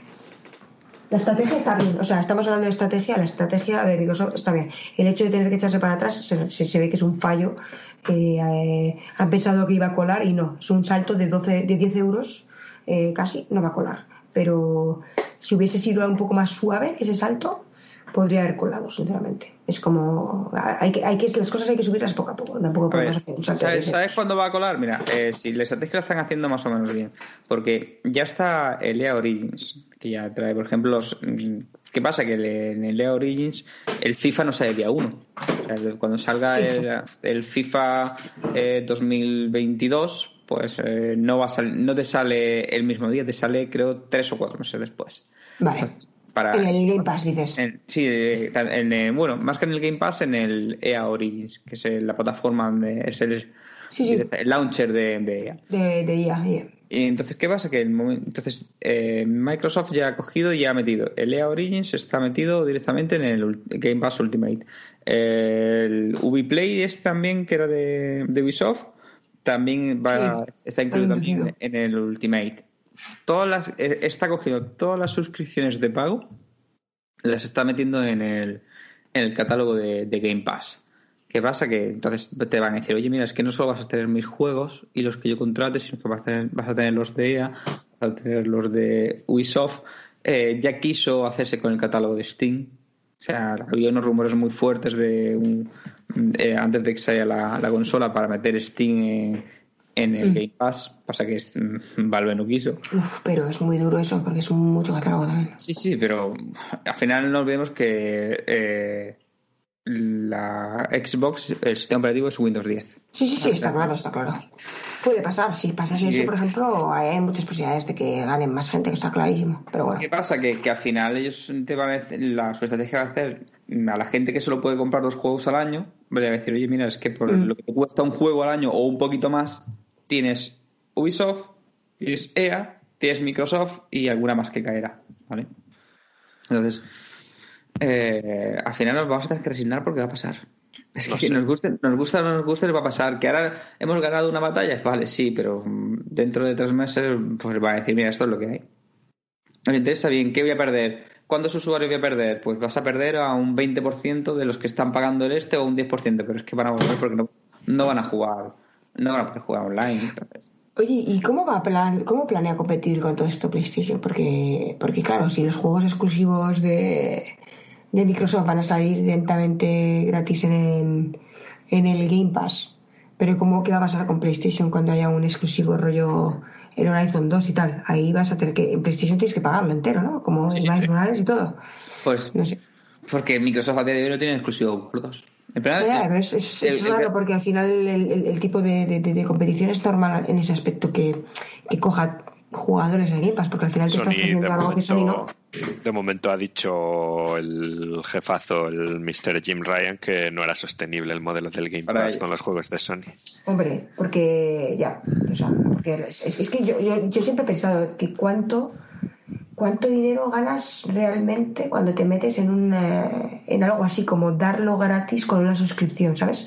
Cuánto es como cuando te decimos, eh, hay un juego en la Epic eh, gratis, cosas así, ¿no? ¿Cuánto cuánto dinero esa empresa está ganando o cuánto dinero está perdiendo en realidad, ¿sabes? Porque no sé, eh, es que no sé cómo explicar este feeling, este, esta sensación que me da a mí a veces cuando tienes el juego gratis. Es como puede pasarte dos cosas. Uno, que pierda, que la gente pierda interés porque ya lo tiene en una plataforma, me explico, así como "Buah, lo tengo ahí de, de- de backlog. O, y, o el hecho de que muchísima gente ya nunca más lo va a comprar. ¿Sabes cómo te digo? Entonces no sé hasta qué punto es, es, es- es rentable. Supongo que, que supongo que son estudios de mercado que yo, por ejemplo, obviamente no tengo, pero, Yo creo pero que sería un análisis interesante. Sí, creo que ahora mismo están intentando llevar a gente y están añadiendo cosas a un precio muy atractivo. Creo que el movimiento que ha hecho Microsoft o que ha intentado hacer la semana pasada en su posición de mercado es muy atrevido y es indicador de lo que puede pasar si en algún momento estén en una posición dominante del mercado. Y yo no creo que sea algo que deban hacer o que porque otras creo que era en el Mary Podcast de la semana pasada se daba por hecho que el precio va a subir y que no pasa nada. Decían cuando salga el Halo próximo pues subirá el precio y bueno es lo que hay. Pues Pues mm, yo no sé. estoy de acuerdo con que sea muy normal porque ese sería el primer exclusivo de verdad que sale en el Game Pass de los tochos quiero decir Pero iba a salir eh, en, Game Pass directo. Sí. O sea, porque entonces no Todos, ¿qué, qué todos los, todos los exclusivos de Microsoft, todos los exclusivos de Microsoft salen en Game Pass. Pero entonces, el ¿qué- tema es que cómo Microsoft ya tiene a- cómo- cómo- A ver, cómo ganan el dinero de eso? ¿Cómo Pues rentabilizan tiene todo que- eso? De momento tiene a 15 millones de personas pagando los 15 euros al mes o Sí, pero, bueno, pero, pero muchos juegos más. Pero también euros. tienen que comprar los juegos que tienen ahí. ¿No? ¿Cómo rentabilizan No, un- eso es un- mi un- cosa una creación que- completa Eso de es un por lo que yo pienso que, sobre todo si siguen añadiendo cosas de Ubisoft, de y tal, que el precio va a acabar subiendo en algún momento y ver, entonces es- sí es que tan fácil- se- que será complicado. Pero David, eh, Marta, es tan fácil como esto. Eh, ¿Cuánto tiempo lleva la gente pagando el Game Pass? Tiene, a día de hoy, dicho por Microsoft, Microsoft tiene 15 millones de usuarios fijos en Game Pass. ¿Ah, sí? 15 millones, vale. 15 millones. A día de hoy tiene unos 15 millones de usuarios que están pagando religiosamente el Game Pass. Vale, Eh, los que están con oferta con los que no están, ¿vale? vale. Eh, ¿Cuántos juegos AAA saca Microsoft al mes? Pues ahora mismo ninguno. Ninguno. ¿Cuán- ¿Cuántos sacó el año pasado? Hombre, pues en eso estamos. Pero ¿Cuántos claro, sacó, el, cuántos sacó el anterior? Ya, ya. el pro- pero de Pero todas ese es un formas, problema en el también. momento Pero es que... A ver, pero lo que muy bien el coste que les cuesta cada juego y lo van ajustando a eso o va a Claro. estar complicado A una vez que empiecen a sacar juegos. Lo Sí, que pero pasa es a sacar juegos se va a liar, ¿eh? Por Pero lo- claro, lo que pasa es eso, lo que ellos están ahora mismo es, digamos, balanceando el mercado. Están eh, ahora mismo mucho indie que no vendería nada, estaría perdido eh, el- la bruja de Blair, de Bluebird Team, por ejemplo. Ese juego, eh, la gente empezó a jugarlo cuando salió en Game Pass. Ya. Realmente. Eh, ¿Cuánta gente hubiera comprado de Medium si Microsoft no le hubiera metido en Game Pass y le hubiera puesto como exclusivo el, el lanzamiento? Nunca se sabe, nunca se sabe. Pero, a ver, lo hubieran jugado, pero a lo mejor no lo hubieran jugado las mismas personas. Sí, ¿O hubiese cuántos- tenido mucho menos ruido. esto. ¿Cuánt- ¿Cuántas compañías están ahora mismo eh, puestas, eh, están jugando a sus juegos porque están en el Game Pass? Pues muchísimas. Sí, sí, sí, no digo que no. Solo digo final- que cuando saquen. Sí, sí, sí, eso estoy de acuerdo. Solo digo que cuando saquen. Si sacan triple A's, cómo van a. Si estará amortizado o si, se habrán si estarán gastándose todo el dinero en comprar A ver, sup- todas estas supongo que licencias. se, eh, se amortizará en, va- en, en varias partes. Uno, O supongo. en ediciones coleccionistas, la gente que sigue comprando lo Sí, físico, eso seguro. porque nosotros seguimos comprando juegos Exacto. físicos, au- aunque tengamos Game Pass, porque yo me voy a comprar el de Medium físico. ¿Ah, Es sí? soy- sí, porque lo quiero, lo quiero físico. Es un tipo de juego, a mí los juegos de error y de ese estilo me gusta, pues quiero gusta. Vale, entonces lo tengo, me gusta mi cajita, igual que tengo mis películas que las veo una vez cada X tiempo, las tengo en Sí, física. Por mucho que tenga Netflix o tenga Disney Plus, Sí, yo también llevo, pues, igual. pues eh, con el. Con Tu pequeña biblioteca para cuando se vaya a internet. Correcto. Pues de, eh, de Medium, pues haré lo mismo. Me cogeré. Porque mm, si mañana, se- lo, tú lo acabas de decir, mañana se va a internet, no tienes acceso al Game Pass. ¿Y cómo juegas? Pues cojo, me pongo el cualquier juego y listo. Pues- tener físicos hace poco se me fue la luz, o sea que me salvaron la vida el juego y el, y el hecho de ver películas y series que tenía. Entonces yo creo que es, que es un poco eso, que al final se va a amortizar un poco el modelo de negocio que tiene Microsoft. Es uno, eh, yo no saco triple A todos los días, Sony tampoco, ¿eh? O sea, yo saco un triple A cada seis meses, por decirlo bien.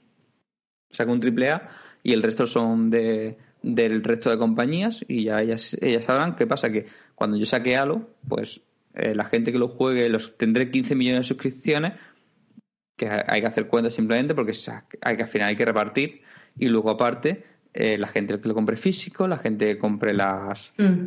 la directamente a licencia, lo- el, el multijugador, es- el, el Halo se supone igual que Halo 3 tuvo una larga duración, son como los juegos tipo Mario Kart que la gente los compra eh, durante tres años por jugar al multi, entonces supongo que por ahí irá un poco la cosa.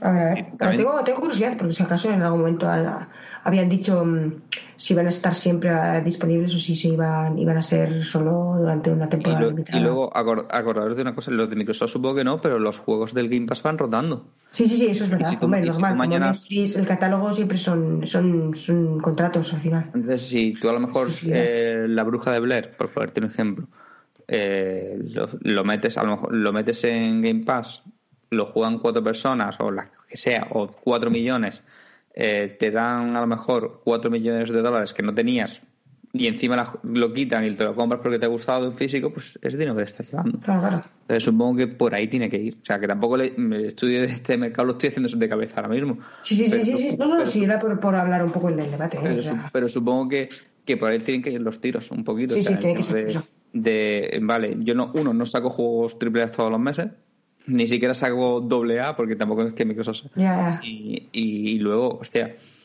¿qué, qué fue lo que salió de, de Bethesda que estaba, estaba amortizada mm, con las, con Sí, las betas cierto. o algo de eso? He, he ido un poco por encima. Y ha hecho 7.000 millones de dólares lo que, lo que pagó por Bethesda, ¿vale?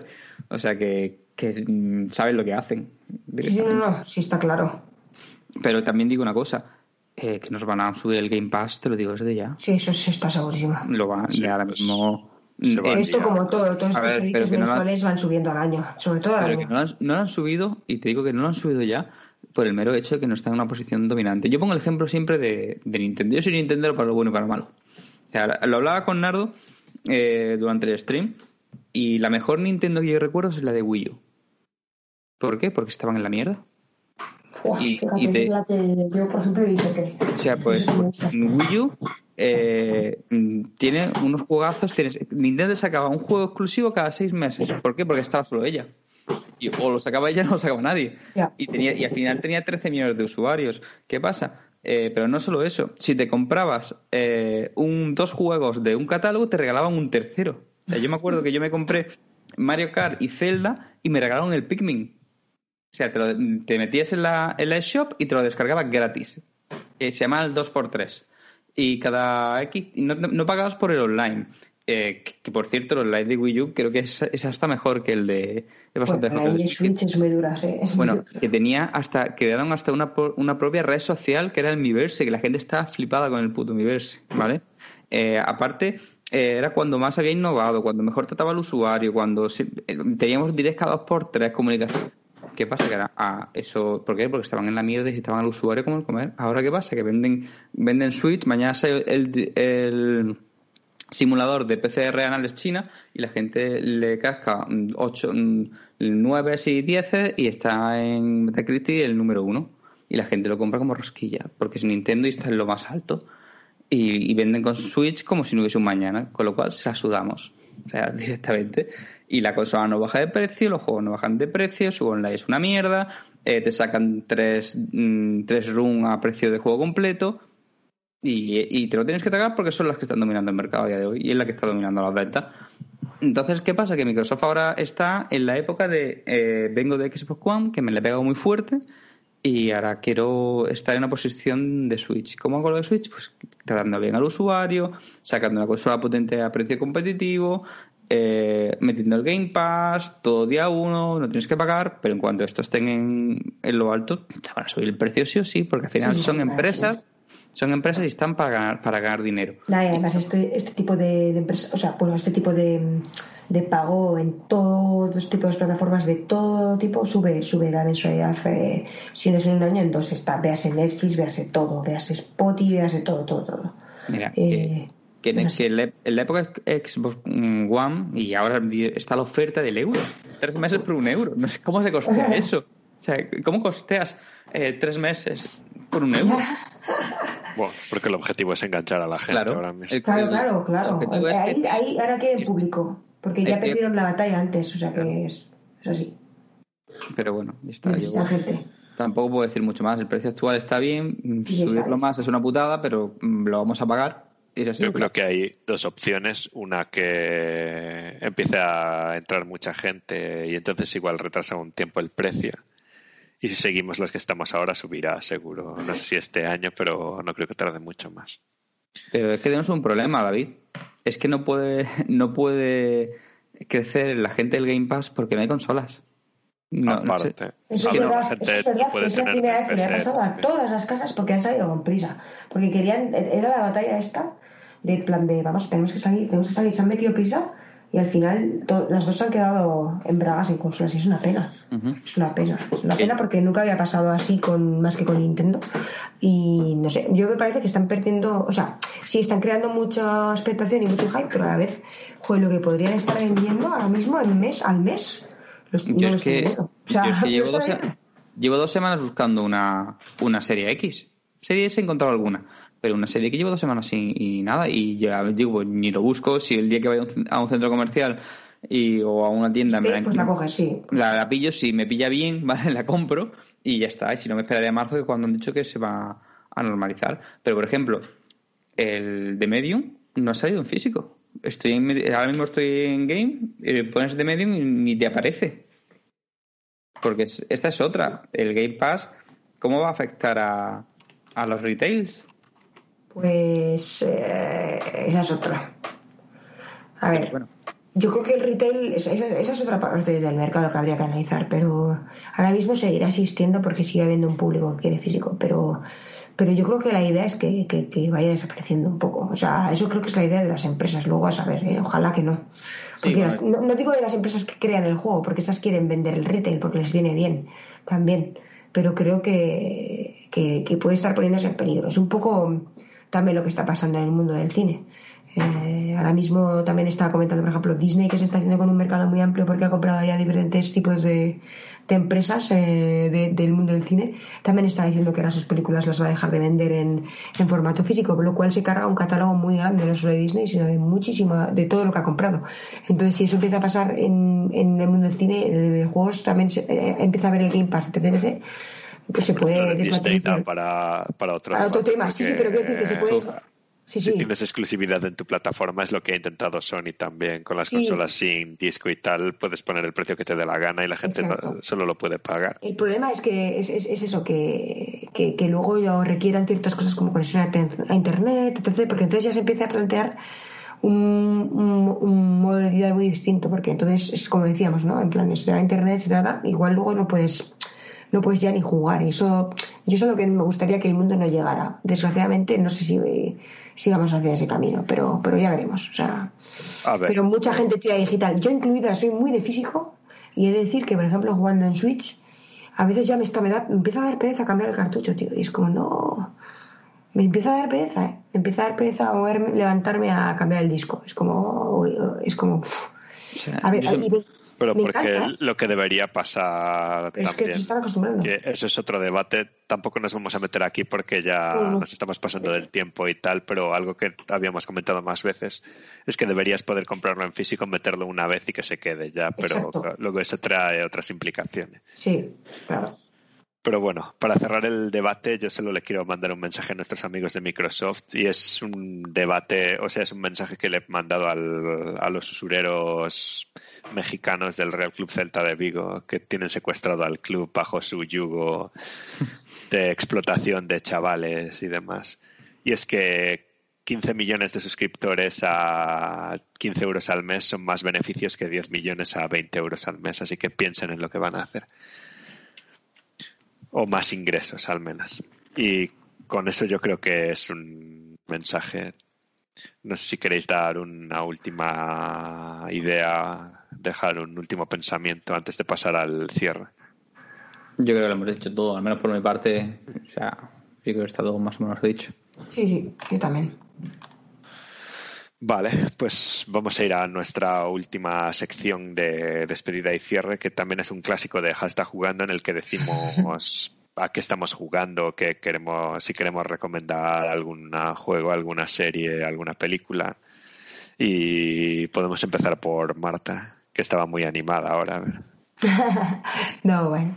A ver, juego, pues a ver, ahora mismo he empezado a jugar el, eh, como ya sabéis vosotros, el Little Nightmares eh, el primero, porque como va a salir el, el 2 ahora en febrero, pues, eh, pues eh, lo tenía sin acabar y lo he empezado otra vez. Así que si queréis vernos en Hasta Jugando, el, el jueves a las diez eh, y media estaré jugando el primero. ¿Qué más, qué más? Me he empezado a jugar gracias a, a David el Cibersado también. Me he caído, he caído porque me encantan este tipo de juegos. Así que me lo he pillado. Y, bueno, sigo, soy lo peor y sigo dándole al, al Fall Guys, pero porque me gusta mucho echarme una partida o dos de vez en cuando. ¿Y qué más? Eh, ¿Cuál era el último que he estado jugando? Ah, bueno, me he pillado la nueva versión del Fahrenheit eh, de la PS4, eh, así que así que nada, también lo tengo lo tengo ahí fresquito. Estoy en ello también. Pues, Y luego de, si queréis, ¿hablo también de series o cosas así? Sí, sí, que todo. ahora sí, aprovecha. Vale, pues eh, bueno, eh, recomendación fuerte para Battlestar Galactica que está disponible en Amazon. Es vieja ya, pero si no la habéis visto, yo os acon- aconsejo que la veáis. Y, y luego de, de ver series, me acabo de acabar eh, un par de series y una de ellas es eh, Sharp Objects de HBO. Es una serie de ocho capítulos y está, está muy bien. Y, y nada, también me acabo de acabar Cobra Kai, que bueno, es lo que es, eh, es, es- es un poco creando expectación sobre también las películas, pero también se ríe un poco de sí misma porque tiene bastante humor, eh, pero es divertida. Si te gusta el karate y cosas así, o has nacido en los 80, eh, es una serie que, que se deja ver y te ríes. Y, y creo que, que ya está. Ahora tengo muchas ganas de ponerme con la serie de Watchmen y es mi siguiente serie. Tantas ganas que se ha ido a verla directamente. ¿No? ¿Por qué? No, es que se- te quedas como Vale. muy en silencio, como. sea, Ah, porque había acabado. Ha ¿no? dicho, me voy. Ah, voy. Mi siguiente serie es eh, Watchmen, sí. A ver, a ver qué tal, ya os contaré. Es que me gusta mucho el cómic y me gustó. Y la peli, la peli estaba bien, no es que fuese la mejor película del mundo, pero está bien. Pero el cómic soy muy fan, así que la tengo todavía pendiente y me quiero poner con ella.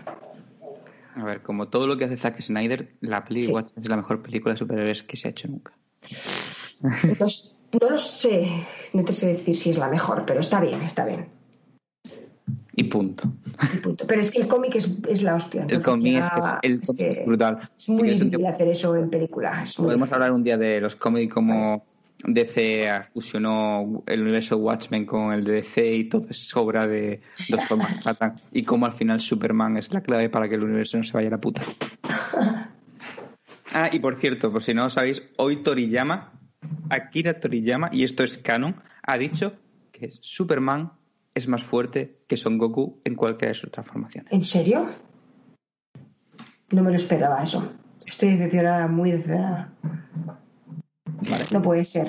Sí, sí, sí, lo ha dicho Toriyama, ¿eh? Os puedo buscar la, de- la declaración. Porque Superman directamente es, una, es un ente que absorbe energía, radiación solar y cuanto más absorbe, más fuerte es. Y Goku solo tiene que solo se transforma. Si es verdad que Goku es mejor luchador que Superman. Pero bueno, Muy mal, pero vale. Bueno, pues, ¿qué más nos cuentas, Pablo? Pues nada, yo jugando al backlog que tenía todavía. eh, terminé Alien Isolation. He empezado Resident Evil Revelation, que lo tenía abandonado por ahí. Lo mejor que lo tenía en Wii U. eh, no lo jugué nunca. Lo tenía en 3D en 3DS, me lo regalaron, por ahí tengo el cartucho, pero me daba pereza jugarlo en una pantalla tan pequeña. Y lo compré súper barato en, en un bundle en, en Switch y lo he empezado en Switch. Y se ve mejor que el Pokémon, ¿vale? De, de la Switch, aunque no era muy difícil. Pasaros a Y- verle el miércoles que estará streameándolo además. Sí, lo he empezado hoy y. A ver, es una cosa que está, está muy guay para el tema de. eh, para el que no lo haya jugado, para el tema de Twitch, porque cada vez que te pasas un. El juego está dividido en capítulos como si fue- y está dividido como si fuese una serie de televisión. Entonces, en cada capítulo te resumen lo que has hecho en, en los Ah, anteriores. bueno. qué Entonces, bueno. es- está guay porque si alguien viene el miércoles a verme jugar, pues cuando. Anteriormente capítulo- en Resident Evil. es que lo dice, es que lo dice sí, anteriormente en Resident Evil Revelation y te lo dice. Y luego está doblado, o sea, tiene mimo. Para ser un juego de 3DS está, está muy guay. Y de series, eh, estoy viendo WandaVision, que aquí en España es eh, Bruja Escarlata División. Que bueno, pues, realmente la gente está como muy flipada, pero a mí me da un poco más igual. O sea, está bien, pero no es la serie de, de la vida, o sea, para mí. ¿vale? Está interesante. Este capítulo 4 ha estado guay. Y bueno, y friqueando mucho. Yo soy muy friki de los cómics y de las películas, sobre todo los blockbusters, y estoy muy flipado con eh, Godzilla vs. Kong, aunque Oh. yo soy Team, team Godzilla y estoy muy cabreado con Legendary porque ha perdido la licencia de Godzilla y por eso en el tráiler eh, con un simio que no sabe nada de nada, pues le da de hostias a Godzilla, cuando todo el mundo sabe que un Godzilla es el rey de los kaiju. Directamente. Y hoy también, para si os interesa, se ha revelado el nombre de la nueva película de Matrix, la cuarta, que es eh, Resurrection, ¿vale? Y poquito más. Y lo que he dicho, que, que Superman es más fuerte que Son Goku. Y ya una última recomendación para callarme ya. Si tenéis una Wii U por ahí, jugaros al Zombie U. Que es, si os gustan los juegos de terror, está muy chulo. Y lo digo de verdad, ¿eh? no, es, no es ironía. Ah, David dirá, es una mierda. No, yo la verdad es que lo dieron en PS Plus y lo tengo en la biblioteca y ni siquiera lo he descargado. Eh, no, no, no lo juegues en. de- ese juego, son, de verdad, ese juego es una mierda en cualquier plataforma que no sea Wii U. Y ¿Por qué? no es porque. ¿Por qué pues lo cambia en Wii U? Eh, porque en Wii U tenías el mando, tabletomando de mierda, para el juego asimétrico. De hecho, es un juego de Ubisoft que para mí es el juego de el juego de, con- de la consola de todo el catálogo de Wii U que mejor usa el tabletomando. Es un juego que es- el juego asimétrico funciona muy bien. Y entonces cuando vas a abrir una puerta, pues el código lo metes en el, en el tabletomando. Pero siguen pasando cosas en el, el- en el juego, con lo cual eh, estás con la tensión de poner el código, por ejemplo, mientras vienen zombies por detrás. O tienes que escanear y tienes que escanear con el mando moviendo por la habitación. Y, o usas la- las cámaras eh, a través del tabletomando y son cosas que no se ven en televisión. Entonces eh, se crea esa tensión que cuando juegas en la tele pues se crea una pantalla, se pausa y no es igual. La tensión no, no es exactamente igual. Yo digo porque yo he jugado en el PS Plus y he jugado en Wii U y en, y en Wii U está mucho, es mucho más chulo. Aparte de todo el tema de, mm, de los micros y demás, te, sale por el tabletomando y hoy encuentras una Wii U por 30 euros y el juego creo que está eh, de segunda mano por 5 euros. O sea, por 35, por 35 euros te, te, te sale un fin de semana y aparte es muerte única. O sea, cada vez que mueres eso es, es un personaje nuevo y tienes que ir a buscarte, matarte y cogerte las cosas que has perdido. Está muy guay. A mí me gustó mucho. Mola. La verdad que es un, es un juego, si tenéis una Wii U o la podéis conseguir barata, pues, muy, muy, muy recomendable. Ok. Y pues ya está. Pues Venga, a ver, ¿qué estoy haciendo yo? Aparte del Cyber Shadow, que hemos hecho un par de sesiones y tenéis otras, creo que eran dos, que son las que me faltan el martes y el jueves por la tarde en el Twitch de hashtag jugando. Este fin de semana he estado con el de Medium un poco. También he estado, estoy en el último tramo de Persona 5 por fin. Llevo 71 horas metidas. Creo que me quedan como 20, unas pocas menos, pero bueno, estamos, estamos ahí. Y he retomado últimamente estas últimas semanas el Paper Mario Origami King, que lo, lo había dado por, por abandonado en algún momento, pero a partir de la mitad creo que despega bastante. El gameplay no, porque es el que es. Pero de hecho me parece que tiene un storytelling muy bueno y buenos diálogos para ser Nintendo y un juego de sus franquicias principales que suele ser bastante chusta con todos los respetos a Nintendo. Pero, pero bueno, creo que somos conscientes de que los Mario y este tipo de cosas no suelen tener grandes guiones ni grandes tal, ni se complican. Y este incluso se ríen de sí mismos y tal, que es algo que echaba yo mucho de menos. O sea que recomendado también. Y el otro día empecé el Resident Evil 4 en PC y me estuve riendo un rato con esos policías nacionales con acento mexicano que van escuchando flamenco en el coche. En Extremadura, ¿eh? En Extremadura. España, sí. Y luego en un pueblo en medio de la nada que eso está, no te llaman chingao, pero sí que ay, ay. Detrás de ti, imbécil. Sí, ese tipo de cosas. Ay, cabrón. ¿Es España fijo o es una España, Extremadura España, perdida España. de.? Tú ves a los policías y evidentemente no llevan el escudo de verdad de la policía porque supongo que es ilegal, pero se reconocen bien. Luego empalan a uno nada más empezar el juego, lo cual es un momento muy bonito. Y cuando encuentras monedas son pesetas, no son euros. Sí, es verdad. ¿Así? Sí. Sí. Y de series estoy ahora, bueno, estamos viendo la de Disenchantment, que en español creo que era Desencantada, juraría, que me la había visto 10 minutos hace mucho tiempo y la descarté, pero Nardo me la recomendó otra vez y ahora la verdad es que me está gustando bastante, voy por la segunda temporada ya. Y luego me he visto en, en tres días los ocho capítulos de una colaboración española-gallega que es bastante culebrón, que es, ¿cómo se llama? En inglés es The Mess You Left Us With, que creo que es el desorden que nos dejas. El desorden que dejas. El desorden que desorden dejas. que dejas. Sí. Que, a ver, está bien, pero bueno, sobre todo si sois gallegos porque reconocéis a los actores y no está mal, pero bueno, es muy... Empieza como misterio y tal y coge interés, pero luego es un dramón muy telenovela. Así que no le pongo el sello de calidad de hashtag jugando, pero bueno, sí, sobre todo si sois gallegos reconoceréis actores y os hará ilusión. Y creo que es eso, sobre todo. Tampoco he visto mucho más. Tenía, tengo la de 30 monedas que ya decir, me, me han ¿no has conseguido mi suscripción. No, no la he empezado aún. He conseguido la suscripción por fin. La llevo ahí en la mochila y a ver si, si la veo. Sí, La, la suscripción al canal primero. o sea, Suscripción andante. sí, y no sé.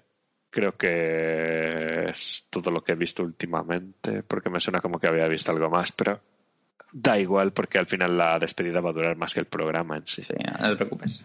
Sí, así que nada, aquí nos vamos a quedar. Os recordamos que nos sigáis en todas nuestras redes. Buscadnos por hashtag jugando en Twitter, Instagram y todos. Vosotros probad que seguro que acaba un día de estos que abramos Nardo y yo unas cervezas, creamos el TikTok también. Y- así que no lo descartéis nuestra web hjugando.com, que eso tenéis ya el análisis de, de Medium de Nardo y tendréis el mío los próximos días. Ya lo he empezado a escribir, solo evidentemente quiero acabar el juego para acabar de escribirlo. Y nada, no sé si se me olvida decir algo. Si queréis no. comentar algo más de lo... No, todo bien. Creo que ha quedado bastante gracioso. El... Bueno, sí, hay que decir que el día 18 de, el día 18 de marzo se estrena eh, cuatro horas de la Zack Snyder Liga de la Justicia. Sí. 18 de marzo en HBO. Pues nada, pues nada, ¿cómo os queréis despedir? ¿Queréis decir algo más a nuestra querida audiencia? Adiós. Le podemos decir Adiós. adiós. sí. Vale. Pues nada, reitero pues, nuestro... a saludar por Twitch que estaremos jugando esta semana y, y estaremos encantados de, de hablar con vosotros. Eso, y entre hoy y mañana posiblemente pondremos un calendario de los streams de la semana en Twitter. Pa- Sí. Luego habrá streams extra, supongo, nocturnos, de estos más improvisados que hacemos, pero así para que tengáis una idea. Y nada, reiterar el agradecimiento de todo el equipo de Hashtag Jugando por vuestro apoyo, por escucharnos aquí, por venir a vernos a Instagram, a Twitter, a Twitch, por hacernos compañía mientras jugamos fatal a lo que jugamos allí. Menos a Fasmofobia, que somos muy buenos. Sí. Y lo de siempre, si os gusta, si apreciáis el contenido y dejadnos un me gusta y un comentario si queréis y si no os gusta, por supuesto, es, en iVoox creo que no se puede dar que Sí, sí, no os sí, gusta. sí. Ah. Bueno, pero puedes decir, me ha parecido una puta mierda, ¿vale? Sí, eso. Si no, los comentarios y en YouTube, en Twitch, lo mismo. Comentadnos que nos gusta, que no funcione, que os gustaría que cambiásemos. De forma respetuosa, si insultáis, tampoco pasa nada. Solo puede que Nardo y yo os contestemos, pero bueno, os arriesgáis a eso. Así que apreciamos el apoyo, apreciamos las críticas para mejorar y en general apreciamos que estéis ahí porque esto lo hacemos para entretenernos y para pasárnoslo bien, pero también lo hacemos para vosotros. Así que nada, creo que aquí nos quedamos. Esto ha sido el podcast de hashtag jugando y nos vemos esta semana en los bares, no porque están cerrados, pero sí en los streams. Chao, chao. Hasta luego. Pero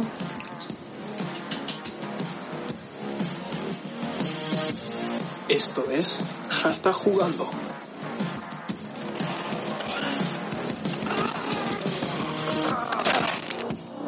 Esto es hashtag jugando. Y mía. Esto es hashtag jugando.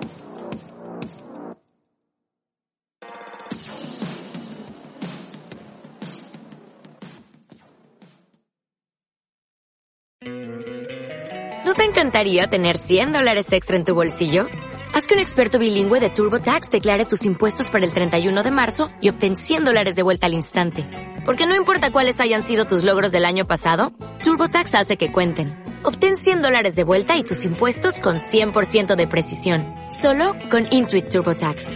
Debes declarar para el 31 de marzo. Crédito solo aplicable al costo de la presentación federal con TurboTax Full Service. Oferta sujeta a cambios o cancelación en cualquier momento.